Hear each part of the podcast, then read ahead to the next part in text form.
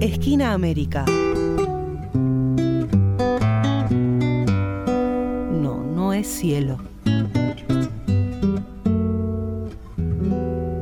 Ni es azul.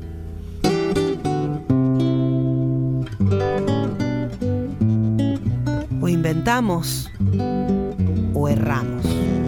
En los ranchos nací Buscando los, buscando los colores nuestro americano. Continuamos en Esquina América, como les habíamos contado en la apertura. Ahora llegó el momento de compartirles las palabras de nuestro gran compañero Facundo Di Vincenzo, eh, quien es obviamente integrante de nuestros centros de estudios eh, de integración latinoamericana Manuel Ugarte. Además, es docente, es investigador, es historiador, profesor de historia y es especialista en pensamiento nacional y latinoamericano.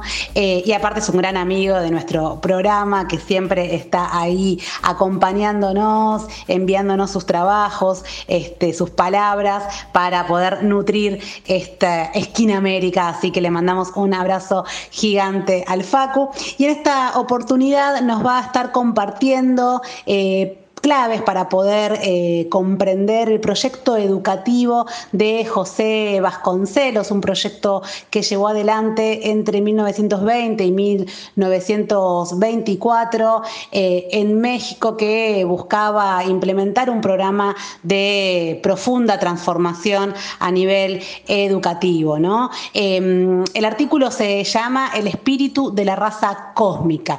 Justamente él nos cuenta eh, en sus palabras que eh, raza cósmica, porque Vasconcelos eh, explicaba que se estaba construyendo una nueva raza abierta a la comprensión del otro y ahora Facundo nos va a estar compartiendo el porqué de este planteo, ¿no? José eh, Vasconcelos, quien fue un filósofo humanista, político, ensayista, educador, además fue funcionario en México, que bueno, la verdad que, su obra es muy fecunda y bueno, Facundo nos va a, a compartir algunas claves para poder entender parte de su obra, particularmente pensándolo desde el proyecto educativo, ¿no? Y desde esta perspectiva de descolonización pedagógica y cultural que siempre trabajamos aquí en Esquina América para poder pensar eh, la nación latinoamericana. Así que vamos a, escucharlo a Facundo y obviamente eh, esta es la primera parte eh, de una serie de textos que va a estar compartiendo.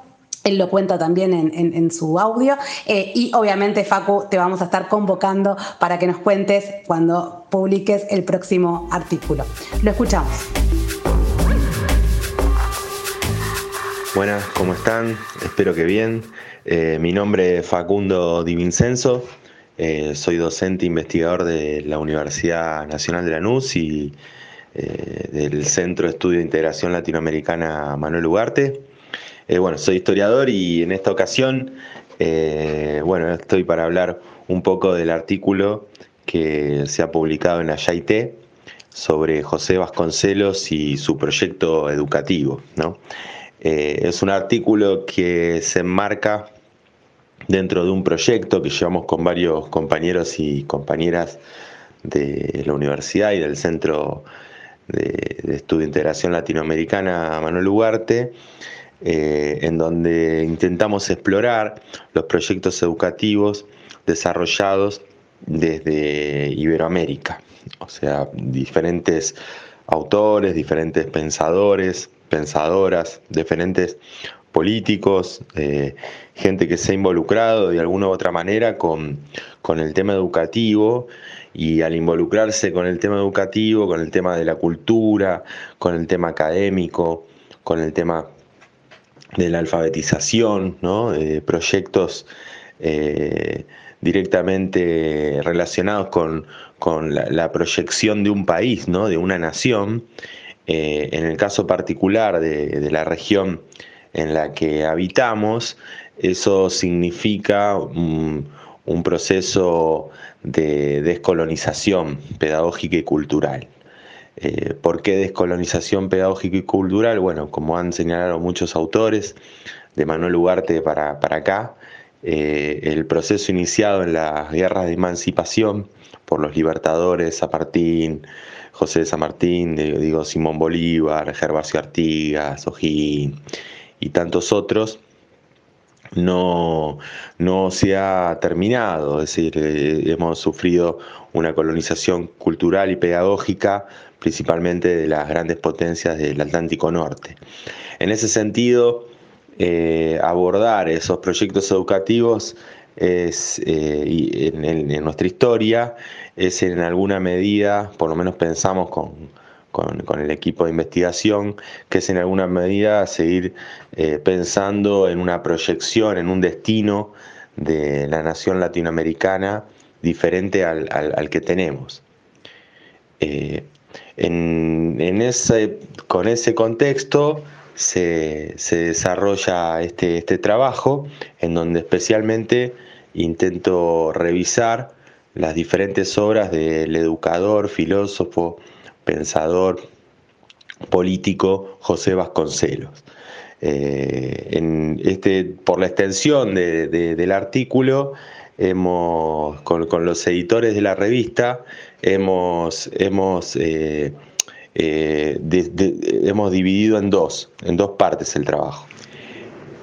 En el caso del artículo publicado, eh, sería la primera parte, ¿no?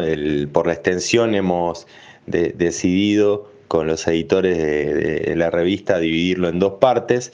En esta primera parte hablo especialmente de la presentación de José Vasconcelos, y en una segunda parte abordo el proyecto educativo desarrollado por, por el mismo pensador.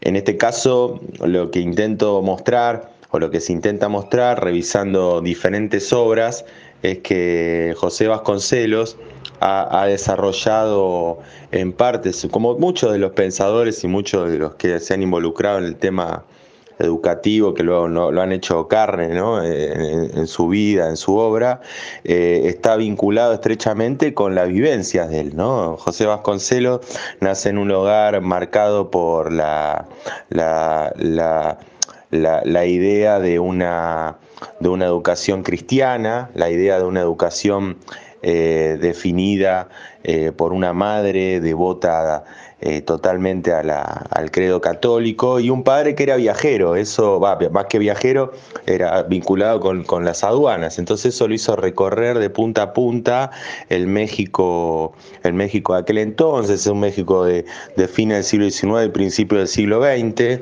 ¿no? en donde en, un sentido estaba totalmente asociado con una desvinculación de los principales problemas sociales de su tiempo. Eran tiempos del porfiriato, de un, eh, dictador, un, eh, líder del sector oligárquico terrateniente involucrado con la agroexportación con los capitales extranjeros como Porfirio Díaz. entonces en esos tiempos él inmediatamente eh, con, ese tipo de, perfil humanista o de crianza humanista, empieza a involucrarse por temas vinculados con, el México, el México profundo, ¿no? Y en esa, búsqueda, eh, José Vasconcelos empieza a, estudiar, y empieza, pero al mismo tiempo de lo que es un, estudio eh, académico, empieza a explorar una idea que él va a desarrollar eh, y que en esta primera parte intento mostrar, que es la idea de que en América se está dando una raza nueva, ¿no? que es una raza que él llama raza cósmica, una raza abierta a la comprensión del otro. Y él dice que eso sucede. Porque al mismo tiempo que en América llegó una cosmovisión mercantil, una cosmovisión comercial, una cosmovisión racional, de parte de los conquistadores, también llegó una cosmovisión humanista, sincretista, ¿no? de parte de los sacerdotes humanistas, que ensambló eh, de una forma muy particular y de una forma muy extraordinaria en relación a otros lugares del mundo con eh, las creencias y las cosmovisiones de los pueblos originarios. ¿no?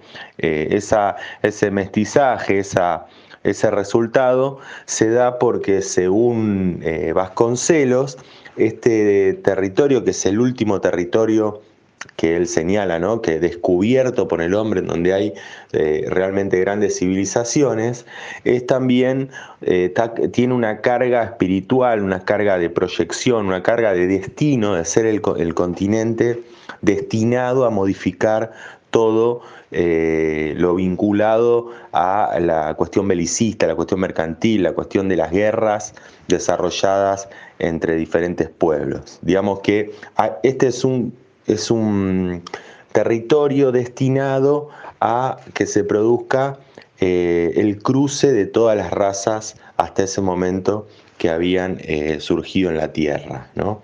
Él principalmente también saca sus ideas, voy a mencionar dos nada más y después lean el, trabajo a ver qué les parece, ¿no? Eh, una sería la, idea de la venida de Jesucristo, ¿no? En, un libro como Estética, o Filosofía Estética más bien, él desarrolla que la llegada de Jesucristo a este planeta también tiene que ver con una muestra de que estamos de eh, no solo de tránsito y que, el destino es espiritual, sino que eh, estamos en este planeta para eh, inmiscuirnos con otros, ¿no? y en, esa, en ese inmiscuirse con los otros, ¿no? en, esa, en esa, de esa mezcla, ¿no? el, el resultado es un resurgir de otra cosa. ¿no?